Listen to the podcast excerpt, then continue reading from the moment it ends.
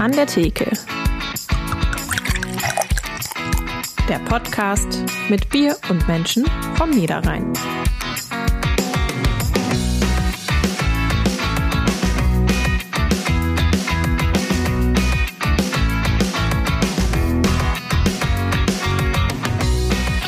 Politik ist dröge. In Parlamenten sitzen nur Tattergreise.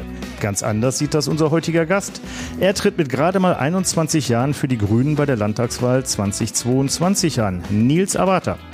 Und damit hallo und herzlich willkommen zu An der Theke, dem Podcast der NAZ. Mein Name ist Sarah Schurmann, ich bin Niederrhein-Redakteurin. Mein Name ist Markus Lenzen, ich bin ehemaliger Gastwirt und trinke gerne Bier. Markus, wenn ich mal so frech fragen darf, wie alt bist du nochmal? 53, das weißt du doch. ich wollte es nur noch mal ähm, hier äh, zur Sprache bringen, denn unser heutiger Gast ist ein paar Jährchen jünger und passt damit wunderbar in eine Serie, die wir bei der NAZ gestartet haben. In der stellen wir verschiedene junge PolitikerInnen vom Niederrhein vor. Und weil es äh, auch einfach mal schön ist, so ein Interview nicht immer nur aufzuschreiben, sondern auch mal aufzunehmen, freue ich mich sehr, dass du heute hier bist. Hallo, Nils Erwarter. Ja, hi, vielen Dank für die Einladung. Und zählst du schon die Tage bis zur Landtagswahl? Hm, ein bisschen, so zur Hälfte, ja. Gerade noch mit der Klausurenphase beschäftigt, aber ansonsten äh, auf jeden Fall. Genau, du studierst auch, ne? Ja, genau. Erzählst du ganz kurz, äh, was und wo? Das haben wir zwar schon im Vorgespräch, aber unsere Zuhörerinnen waren da ja noch nicht dabei. Genau, ich ähm, studiere an der Universität zu Köln Chemie und Sozialwissenschaften auf Lehramt. Sehr spannend. Ja, aber bevor wir so richtig äh, loslegen, starten wir erstmal mit unserem Assoziationsspiel. Ich habe gerade, während du erzählt hast, festgestellt, er könnte mein Sohn sein und zwar völlig problemlos. Siehst du, deswegen aber, ist es wichtig, über das Alter zu sprechen. Äh, jeder ist so alt, wie er sich fühlt und ich fühle mich jetzt gerade nach unserem Assoziationsspiel. Ähm, wir nennen dir jetzt gleich einfach Begriffe mhm. und du sagst kurz und knapp einen Satz oder was, was dir dazu einfällt. Mhm. Heimat. Der Niederrhein. Wahlkampf? Mm, anstrengend, aber spaßig. Martin Sonneborn. Witzig, witzig, sehr rhetorisch begabt, aber für echte Politik, glaube ich, nicht geeignet. Lieblingsessen? Spinat mit Fischstäbchen. Das kam schnell. das ist äh, keine Das ist aber bestimmt was, was du auch gerne magst. Ne? Schön mit Spinat gerne. Mhm. Äh, Urlaub? Mm, Süden. Urlaub ist für mich Palmen. Politik? Mm, Diskussion und aber auch Freude. Hobby? Politik? äh, nein, oh. ich, ich schwimme sehr gerne. Im Verein oder nur privat? Ich habe hab vorher im, beim Roten Kreuz der DRK geschwommen und musste oh. das leider aufgeben, weil der mhm. Termin gleichzeitig mit der Fraktionssitzung immer war. Ja, gut. Bisschen schade, aber ich schwimme trotzdem also noch sehr gerne. regelrecht Rettungsschwimmer dann? Äh, ja, also ich war noch ein bisschen, ich bin ja jetzt noch relativ jung, deswegen war ich da noch jünger, ja, ja. Ähm, aber war Rettungsschwimmen. Cool. Ja, einen Begriff haben wir noch, Cannabis. Man wartet darauf, dass die Bundesregierung das umsetzt, was sie versprochen hat. Okay. Ja. Ja, wenn wir schon bei Rauschmitteln sind, ach, wieder eine dieser fantastischen Überleitungen. Ich bin da großer Fan von. Ähm, ja, ich habe Bier mitgebracht, wie schon beim letzten Mal angedeutet. Äh, ich war wieder selber aktiv und habe zusammen mit dem Tom Nimczek, seines Zeichens Biersommelier und Inhaber der Seite biereausnrw.de, äh, zusammen ein Bier gebraut. Mhm, wir machen mal auf. So. Kein Etikett deshalb drauf? Nee, es gibt Etiketten dafür, bloß als ich es abgeholt war, waren die noch nicht fertig. Äh, geplant war ein Bratapfelbock. Im Oktober haben wir den gebraut. Wir schütten mal ein. So, wir sehen, das ist ganz schön trüb, das Ganze. Hazy, wie der Fachmann sagt. Eine homogene Trübung. Man kann nicht durchgucken. Für die Fachleute sieht fast aus wie ein New England IPA. Ähm, also ich habe eine Farbschwäche, für mich sieht aus wie ein Cappuccino. Stimmt, ja, es hat, so es, hat, es hat tatsächlich so eine bräunlich, es hat ein bisschen was von einem hellen Milchkaffee, gebe ich, geb ich, dir, geb ich dir völlig recht. Ähm, Riecht aber ganz anders. Ich habe gerade schon die Nase reingesteckt, ganz mhm. fruchtig. Genau. Also man riecht mhm. ganz deutlich, also Bratapfel, also Apfel ist auf jeden Fall da mhm. in der Nase. Das riecht man auf jeden Fall. Ja, ist fruchtig so ein bisschen. Oh, macht direkt Lust. Wir probieren mal, genau. Prost. Prost. Prost. Schmeckt weniger nach Apfel, als es riecht. Hast du recht. Was man, was man in erster Linie merkt, ist, wenn ihr jetzt so ein bisschen das passieren lässt, das ist ein Bier, das, da, da kann man was ausprobieren. Ähm, wenn ihr gleich einen Schluck nehmt, achte mal drauf. Den vorne auf der Zunge, dann merkst du die Süße von dem Bier, dann lässt es nach hinten laufen, dann merkst du an den Seiten wirklich die apfelige Säure. Und wenn du es dann runtergeschluckt hast, kommt so zwei, drei Sekunden später von hinten die Hopfer, Hopfenbitter. Kann man hier schön ausprobieren. Probiert mal. Nils sieht ein bisschen angespannt aus, versucht alles Ja. so rauszuschmecken. Wenn man ein selbstgebrautes Bier vorgesetzt bekommt, dann muss man ja immer was Positives sagen können. Du darfst nicht, nicht ehrlich wirklich. sein. Du darfst hier. auch, wenn dir das nicht mehr, also es ist etwas anders geworden, als, als wir geplant haben. Also wir, ne, wir wollten einen Bratapfelbock machen, haben ein Bockbier angesetzt mit fünf unterschiedlichen Malzen. Also du brauchst ja hier einen gewissen Alkoholgehalt. Wer wissen will, woher das Bockbier seinen Namen hat, dem empfehle ich die Folge 17. Da habe ich das ausführlich erklärt. Das mache ich jetzt nicht nochmal. Aber wir hatten in der Hauptschüttung Pale Ale Malz, Cara Amber, Cara Bohemian, Münchner Malz und Cara Münch und davon satt. Hopfen war der Hallertauer Mittelfrüh. Und dann haben wir nach dem Läutern den Hopfen zugesetzt und dabei kam dann noch aufgeschnittener Bosskopf, den haben wir im Ofen aufgebrochen. Am Abend vorher Rosinen in Rum eingelegt, da kamen Marzipranbrote rein und äh, Zimtstrangen. Klingt wie in der Backstube. Ja, genau. Sollte halt, ein- sollte halt ein Bratapfelbock werden. Das war halt beim Hopfenkochen die zu. Und das haben wir mit, mit, äh, zusammen mit dem Hopfen ausgekocht, sind bei 14,1 Grad Plato gelandet, haben das Ganze abkühlen lassen.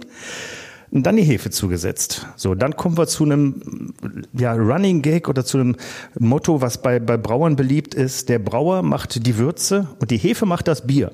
Das heißt, die entscheidet, ja, das ist witzig, aber das ist so. äh, weil wir haben die, haben die Würze probiert, die schmeckte wirklich nach Bratapfel. Und die Hefe ist dann hin, hat die Rosinen gefressen, hat ganz viel von dem Zucker aufgefressen, hat komplett das Marzipan aufgefuttert und das Zimt, den Zimt direkt mit. Das heißt, was wir jetzt haben, ist, du hast eine leichte Süße im Andruck, den hat sie übrig gelassen. Du hast ganz viel diese apfelige Säure, ohne dass das ein Sauerbier wäre, das ist eine fruchtige Säure. Und du hast viel Hopfenbittere im Abgang. Trotzdem hat das ganze Körper, hast so Volumen in dem Bier, ist kein schlankes Pilz. Ist trotzdem sehr trocken, ist so ein bisschen ein Zwitterbier. Und ich weiß jetzt, dass Marzipan drin ist, deswegen habe ich noch einen Hauch Marzipan mit dabei.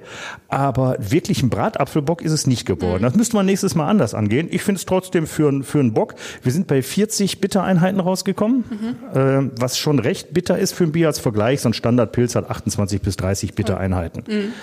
Aber ich finde es trotzdem sehr lecker. Also, Mir schmeckt's auch gut. Auch wenn es Ja. anders er als erwartet ist, aber Wie gesagt, es ist so ein Rein bisschen optisch war ich nervös, aber schmeckt gut. Schmeckt gut. Äh, gut, das hast du halt bei, bei Homebrews, die kriegst du nicht klar, und das ist auch nicht das Ziel. Wir lassen gerne halt Hefe und da ist doch, also jetzt unter Garantie noch ausgeflocktes Eiweiß mit dabei. Du hast aber gleichzeitig alle Nährstoffe noch drin. Hier sind alle Vitamine, B-Komplex-Vitamine etc. Alle Nährstoffe sind noch drin. Das also, das ist gesünder als ein purer Fruchtsaft, glaub's mir. Ja, Ja, dann dann, Prost, ne? Prost. Dann Prost.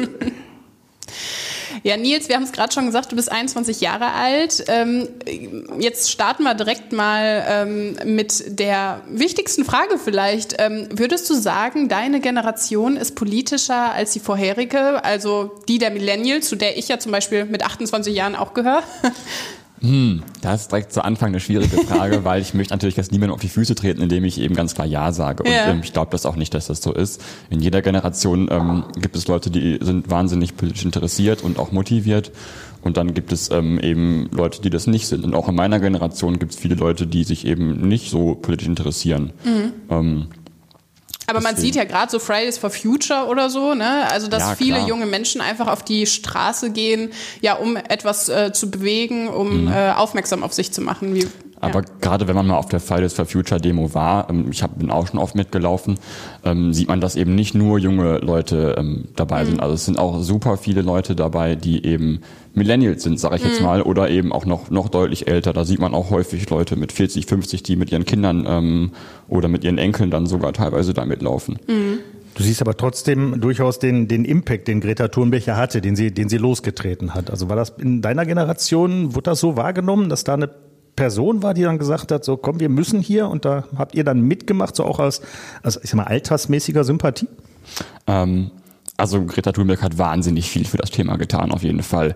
Ähm, eine riesen, riesen mediale Aufmerksamkeit auch erzielt und ich glaube, das ähm, war das Ausschlaggebende, dass im Endeffekt viele, viele junge Leute gesagt haben, okay, da ähm, müssen wir uns beteiligen. Das ist jetzt was, was äh, meine Generation, was unsere Generation allem voran betrifft, weil wir nun mal jetzt am längsten noch auf dieser Welt leben müssen. Ähm, und ich glaube, dass das viele, viele Leute gepackt hat. Ähm, ich bin mir aber nicht unbedingt sicher, ob das jetzt gerade an Greta Thunberg gelegen, hat oder ob das auch ähm, eine andere Person hätte sein können. Mhm. Was würdest du denn sagen, was müssen, müssten Parteien äh, tun, um einfach noch mehr junge Menschen ja, für Politik zu begeistern? Mm, mehr für Politik begeistern. äh, Wie? Also, ah, okay. Ähm, also erstmal ähm, sage ich, dass man Politik nicht verändern kann, nur damit ähm, junge Leute da ähm, Freude dran haben oder sich dafür interessieren, weil ähm, politisches Geschäft ist, was es ist und da muss man sich darauf einlassen. Ähm, aber ein Beispiel wäre zum Beispiel, dass ähm, Parteien viel, viel stärker mit den Jugendverbänden zusammenarbeiten ähm, könnten. Wir haben jetzt die Grüne Jugend, dann gibt es ja Junge Union, Jusos und so weiter. Ähm, die sind tatsächlich meiner Meinung nach ein bisschen zu sehr voneinander getrennt. Ähm, da müsste eigentlich die müssten stärker zusammenarbeiten, um dann eben die Leute, die sich in den Jugendverbänden ähm, engagieren und da auch hervorragende Ideen haben und die umsetzen, die dann abzuholen in das echte politische Tagesgeschäft. Das heißt, die, die Interaktion zwischen der, äh, der Mutterpartei und dem, ich sage sag jetzt, Entschuldigung, Jungvolk ist nicht abwertend gemeint, mhm. ähm, die fehlt so ein bisschen. Habt ihr da regelrecht einen Ansprechpartner für, für, äh, für, für, die, für die jungen Leute, dass ihr sagt, bei uns ist halt für der Jugendvertreter, der so, der so das Bindeglied ist, habt ihr da einzelne Leute oder? Also ähm, das sind ja eigenständige Organisationen, die Jugendverbände. Bei uns jetzt eben die Grüne Jugend, die hat einen eigenen Vorstand, die haben eigene Vorsitzende, die haben eigene Kassenprüfer und so weiter. In Rheinberg, ne? Das sollten wir vielleicht noch. Ähm, also das ist äh, die Grüne Jugend im Kreis Wesel ist genau, das. Okay. Ähm, wir mhm. haben in Rheinberg keine eigene Jugendorganisation. Mhm. Ähm, und ähm, klar, der Vorstand davon wäre dann ähm, Ansprechpartner, ähm, an dem man sich dann oder die man sich dann wenden könnte. Seit wann bist du jetzt selber politisch aktiv? Man gab es einen Auslöser oder wie bist du gekommen, äh, bin darauf gekommen zu sagen, okay, ich möchte jetzt bei den Grünen mitmachen und politisch auch mal was bewegen? Also ich glaube, ich bin 2017 mit damals 17 Jahren in die Partei eingetreten. Ähm, ich habe mich einfach ähm, ja für Politik interessiert, fand es in der Schule immer sehr interessant und ähm, genau habe mich sehr dafür interessiert und ähm, habe so ein bisschen drüber gedacht, wenn man was verändern möchte, hat man ja eigentlich zwei Möglichkeiten. Man kann demonstrieren gehen und an PolitikerInnen appellieren, was ich sehr wichtig finde. Ähm, die Alternative ist, dass man sich eben selber politisch engagiert und da seine Meinung vertritt und da probiert, was zu erreichen. Und dann bin ich damals bei uns ähm, im, in Rheinberg, habe ich mir die Fraktionssitzung der Grünen angeschaut. Und ja, seitdem habe ich damit nicht mehr aufgehört. Ähm, hast du generell, also ruhig, ruhig mal global gedacht und, und auch historisch gedacht, ähm, hast du politische Vorbilder? Gibt es jemanden, den du, den du bewunderst? So direkt nicht. Ähm, es gibt viele PolitikerInnen, wo ich sage, die machen das sehr gut, ähm, auch nicht nur bei den Grünen. Ähm, die, die stehen, stehen für was ein, die stehen für das ein, was sie, was sie denken und das finde ich sehr beneidenswert und auch vorbildlich. Ähm, aber eine Politikerin, einen Politiker, wo ich sage, die oder der ist mein Vorbild, habe ich nicht. Wieso hast du dich denn letztendlich für die Grünen entschieden? Gab es so bestimmte Themenschwerpunkte, wo du gesagt hast, ja, das ist genau das, äh, wofür ich mich auch einsetzen möchte? Ähm, ja, es war damals ähm, Umwelt- und Klimaschutz und ähm, das war 2017, das ist eine Zeit, das ist jetzt noch nicht so lange her, ähm, aber wo andere Parteien da eben ja marginal viel in ihren Wahlprogrammen stehen hatten und da nicht so ambitioniert waren. Ähm, das kam dann eben erst mit, mit ähm, Fridays for Future, dass es auch in anderen Parteien deutlich in den Vordergrund gerückt wurde. Und das war für mich damals ähm, das Wichtigste und deswegen bin ich zu den Grünen gegangen. Und die soziale Komponente bei den Grünen, die spricht mir auch sehr, sehr zu. Mhm.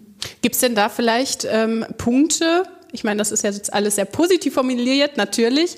Äh, du bist ja auch bei den Grünen, aber äh, ein paar Punkte in der eigenen Partei, die du vielleicht doch ändern würdest? Also jetzt nicht nur bezogen auf die lokale Politik, sondern vielleicht auch auf Bundesebene? Mm. Ja, also natürlich kann man nicht, nicht alle Punkte, im Großen und Ganzen stimme ich meiner Partei natürlich ähm, mm. zu und die trägt auch meine Meinung mit.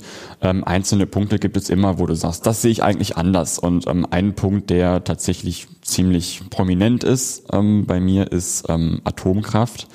Ähm, dass ich es eigentlich voreilig finde, aus der Atomkraft auszusteigen und dafür in der Kohlekraft, die ja deutlich klimaschädlicher ist, dafür noch drin zu bleiben. Weil man meiner Meinung nach mit größerem finanziellen Aufwand auch sichere Reaktoren bauen könnte. Und ähm, aber mit anderen Worten, bis ich so weit in meiner Partei bin, dass ich da was bewegen könnte, mhm. wird das ähm, hoffentlich Vergangenheit sein. Okay. Spricht da so ein bisschen der angehende Chemiker?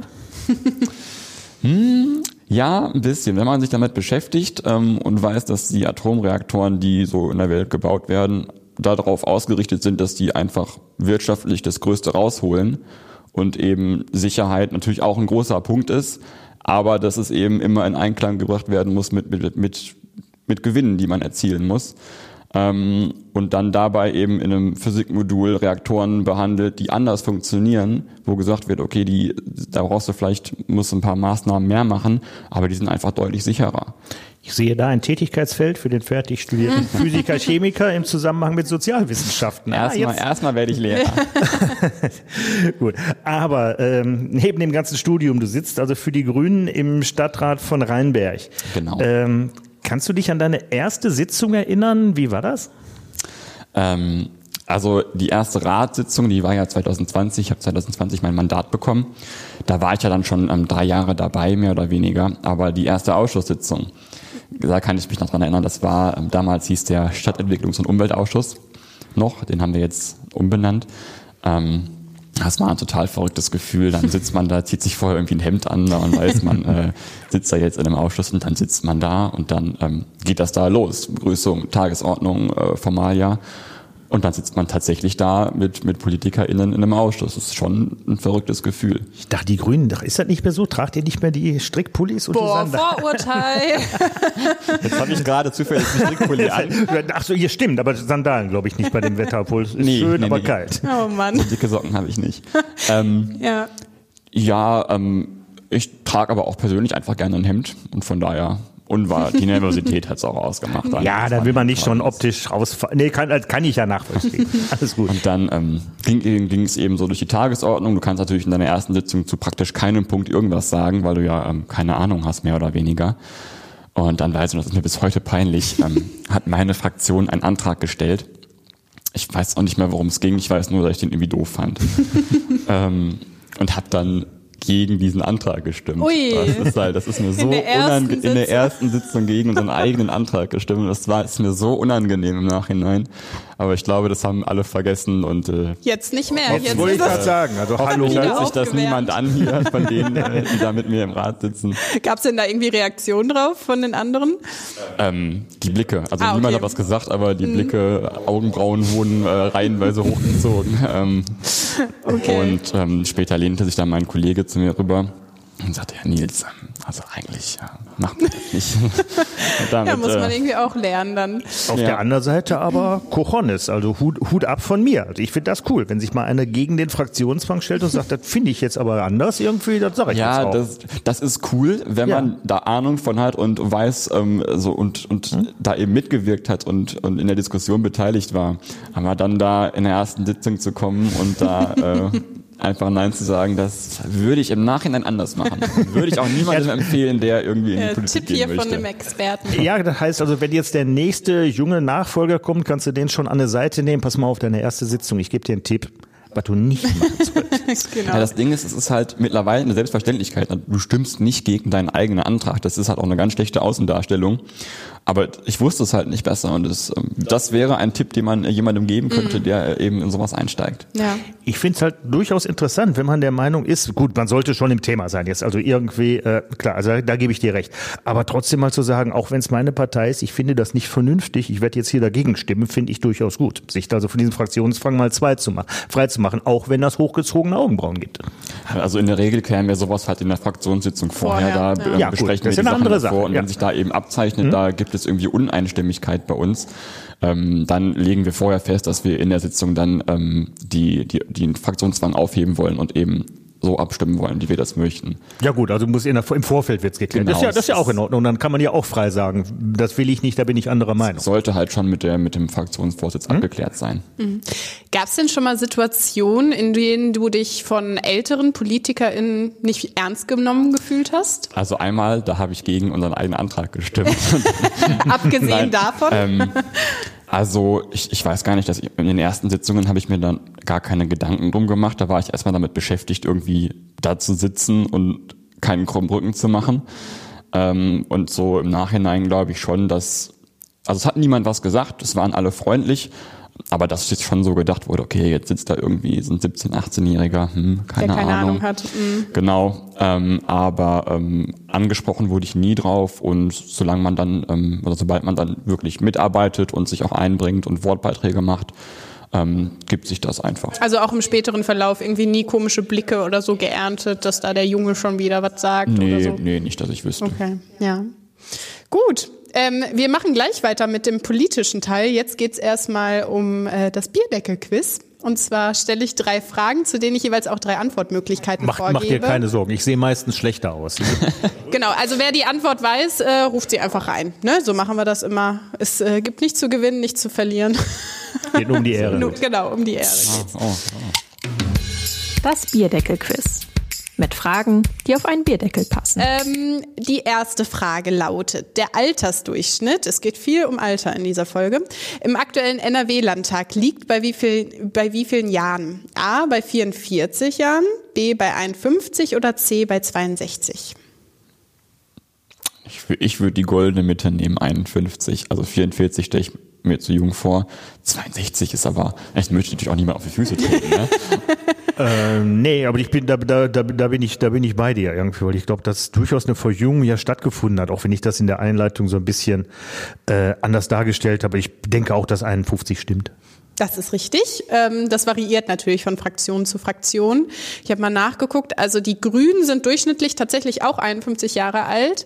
Die SPD-Fraktion ist mit 56 Jahren die älteste und die FDP-Fraktion und die AfD-Fraktion mit 48 Jahren die jüngsten Fraktionen. Okay, zweite Frage. Wann kam die erste Bierdose auf den Markt? A 1890, B 1935 oder C 1962? 1890. Nee. Ich kann, ich kann mir gut vorstellen, dass Bier, Bier gibt's ja schon lange, vorher Ja. lange in Flaschen verkauft wurde. Was war die zweite Antwortmöglichkeit? 1935. 1890 ist die älteste, also deswegen sage ich 1890. Also alle anderen waren später. Ich Also sag andere Termin- 1935. Ja, damit hast du recht. Okay. Also von der Gottfried Krüger Brewing Company aus New Jersey ähm, wurde die hergestellt und aufgrund der Metallknappheit im Zweiten Weltkrieg wurde die dann zeitweise wieder eingestellt, die Produktion, und nach dem Krieg erst wieder aufgenommen. Ich habe gestern tatsächlich noch auf, auf YouTube einen, ähm, einen Channel entdeckt von jemandem, der macht alte Konservendosen auf, wo, woher die, der die auch immer kriegt. Und der hatte äh, bis zu 40 Jahre alte Bierdosen, äh, die tatsächlich an der Seite noch ein Bleisiegel hatte. Ja, man muss, hat dann auch auf Blei getestet, weil der hat wirklich die Biere dann auch probiert und äh, ich sag mal mit sehr unterschiedlichem Erfolg. Aber äh, da war damals tatsächlich noch Blei an den Dosen. Das, Klingt nicht so äh, gesund. Nee, nee, nee, nee, nee. Aber hast du nicht gesagt, dass du auch, nee, du sammelst Flaschen, ne? Nicht Dosen. Wenn ich habe ich hab einige Dosen und auch Flaschen aufbewahrt, weil Okay. ich das Etikett sehr sehr schön Aber fand. nicht ja. von äh, 1935. Nein, nein, nein, nein, ich habe hab nein, nur relativ neuen Kram. Okay. Letzte Frage. Welche Stadt am Niederrhein trägt den Zusatz Seenstadt? A. Rheinberg, B. Xanten oder C. Nettetal? Das wäre natürlich jetzt sehr unangenehm, da das mein Wahlkreis ist und ich das nicht wüsste. Gut, da bin ich ja frei von, aber ich weiß, es gibt doch sowas wie Xantener Meer, deswegen habe ich jetzt spontan. Xantener Südsee. Süden Südsee. Und Nordsee. Ja. Also ich weiß, dass es ein Luftkurort ist und dass ähm, die da viel Wert drauf legen. Deswegen, ich sag Nettetal. Damit äh, hast du drei Punkte von drei möglichen. Genau, also zur, ähm, äh, zum Naturpark Schwalmnette, da liegt ja die Stadt, äh, gehören zwölf Seen. Also deswegen wird, wird sie die Seenstadt genannt. Ja, Gott Nicht sei schlecht, Dank. wie viel- das wäre, wäre gerettet. ja unangenehm gewesen. Du darfst, darfst wieder in deinen Wahlkreis zurück. So, zweites Bier. Ähm, Bratapfelbock ist erstaunlich gut angekommen. Ich hätte gedacht, weil der doch recht, recht herb und äh, gäbe es da Probleme, aber den Herrschaften schnell hat- weg hier. Den Herrschaften hat's gut geschmeckt, wenn ich mir so angucke. Alle Aussachen nicht ganz, aber. So, zweite Bier. Ähm, ist ein schöner Gegensatz, ist ein Barley Wine, erkläre ich. Ähm, hergestellt Brauprojekt Triple Sieben aus Förde. Die habe ich schon in der ersten Folge unseres Podcasts ausführlicher vorgestellt, deswegen jetzt nur ganz kurz. Äh, die brauen seit 2012, wie gesagt, in Förde.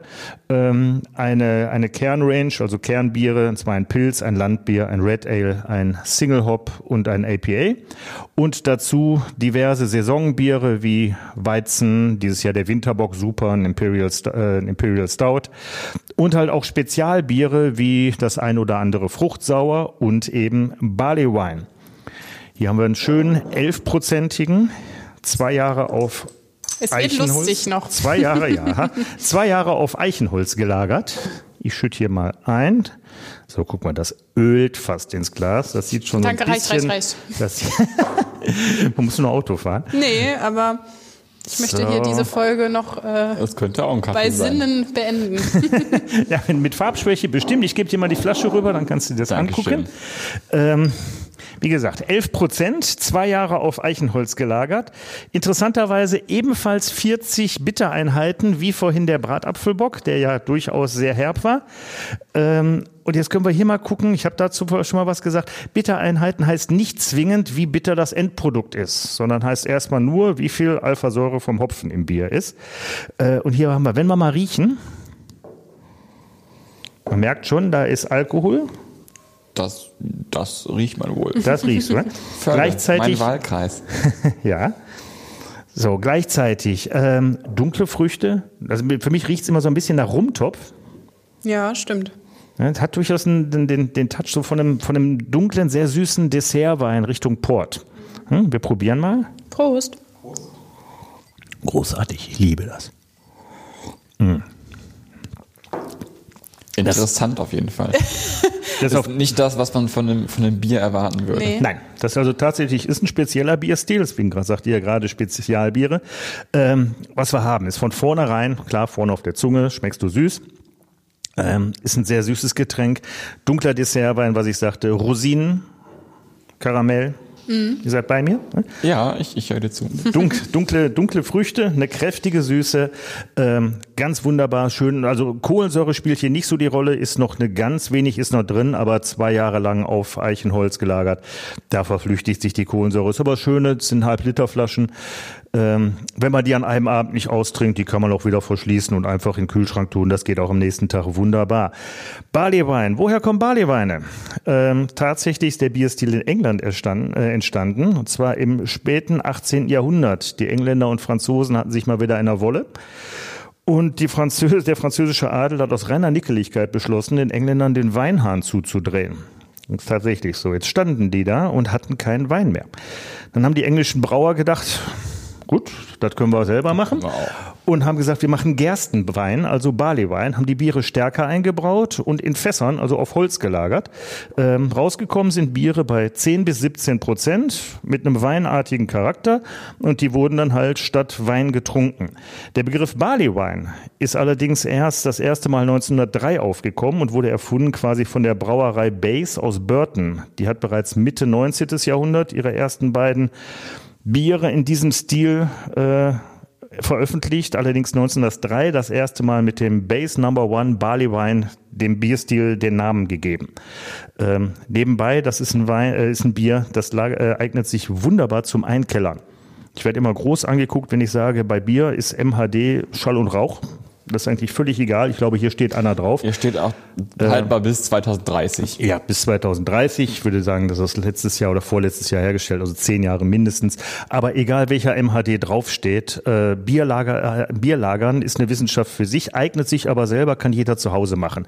Es eignet sich am besten dunkle Biere, gerne mit Flaschengärung ab sieben Prozent, einfach mal in den Keller packen, ohne aufs MHD zu gucken und nach ein paar Jahren mal zu gucken, was draus geworden ist. Dann schmeckt es ganz anders Dann wahrscheinlich. schmeckt es ganz anders. Da finden Bier ist ein lebendes Objekt, was in der Flasche nachreift.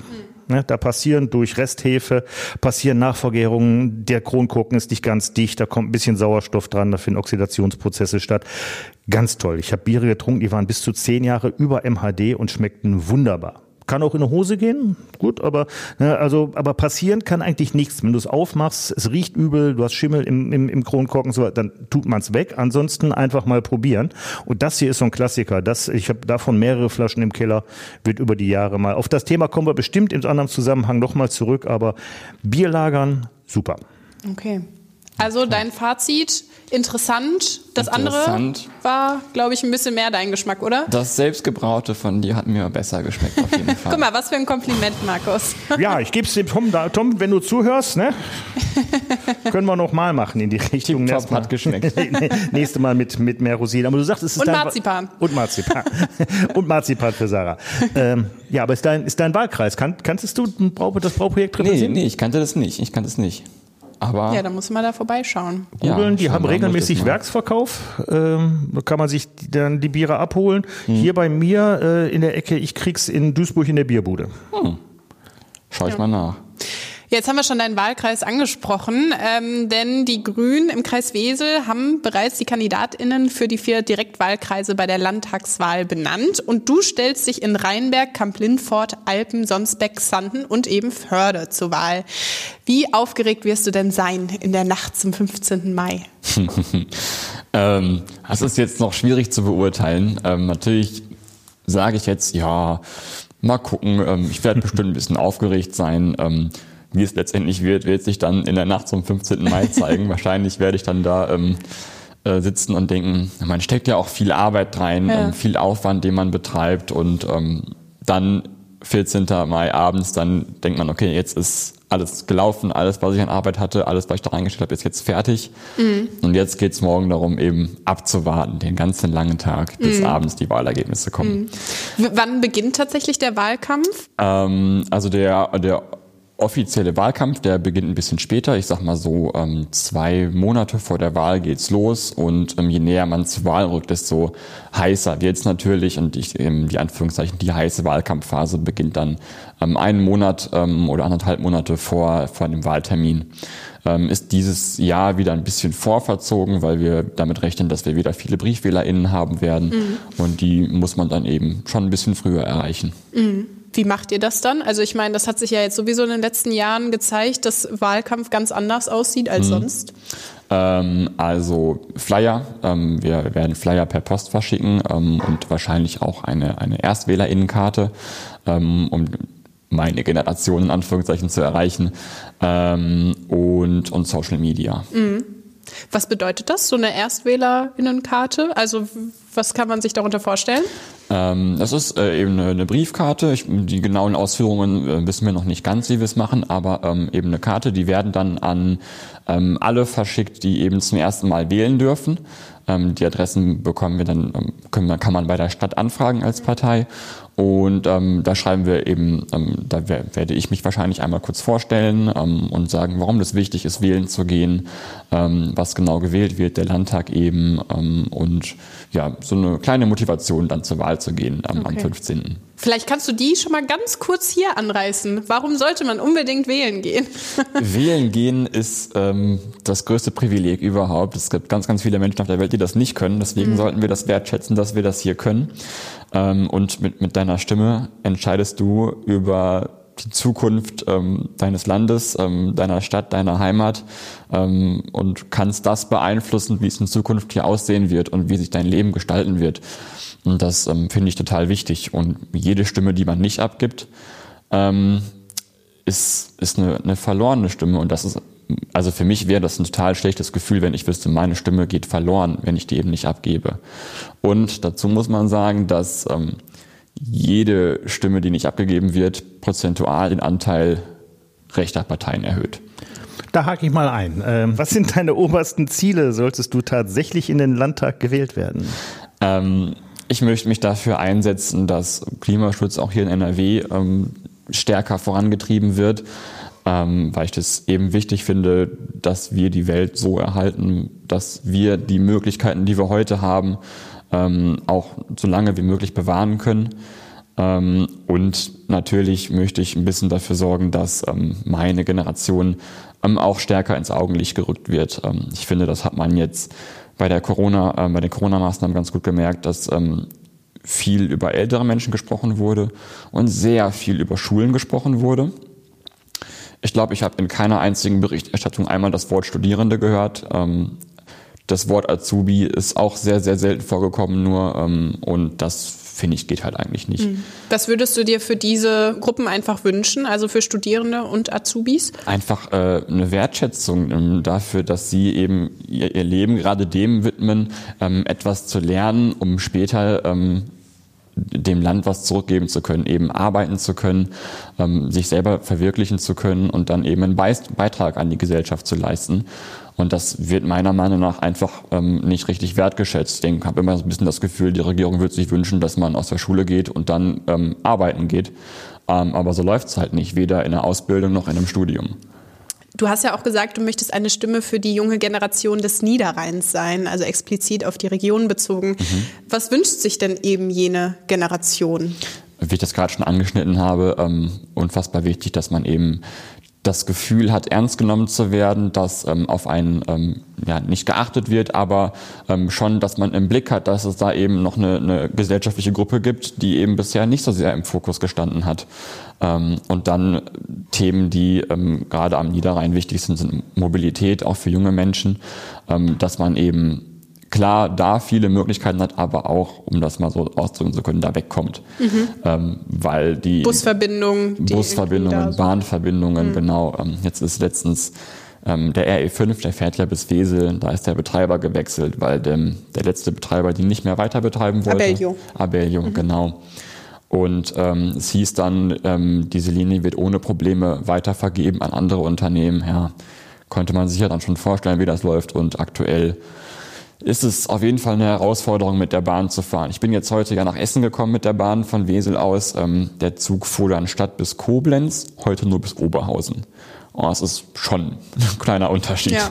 ja, wenn man Verwandte in Koblenz zum Kaffee besuchen wollte, ist das ein gewaltiger kommt. Unterschied. Oberhausen ja. ist auch sehr schön. Aber ja. der Schienenersatzverkehr fährt ja vom Bahnhofsvorplatz. Mhm. Gar kein Problem. Mhm.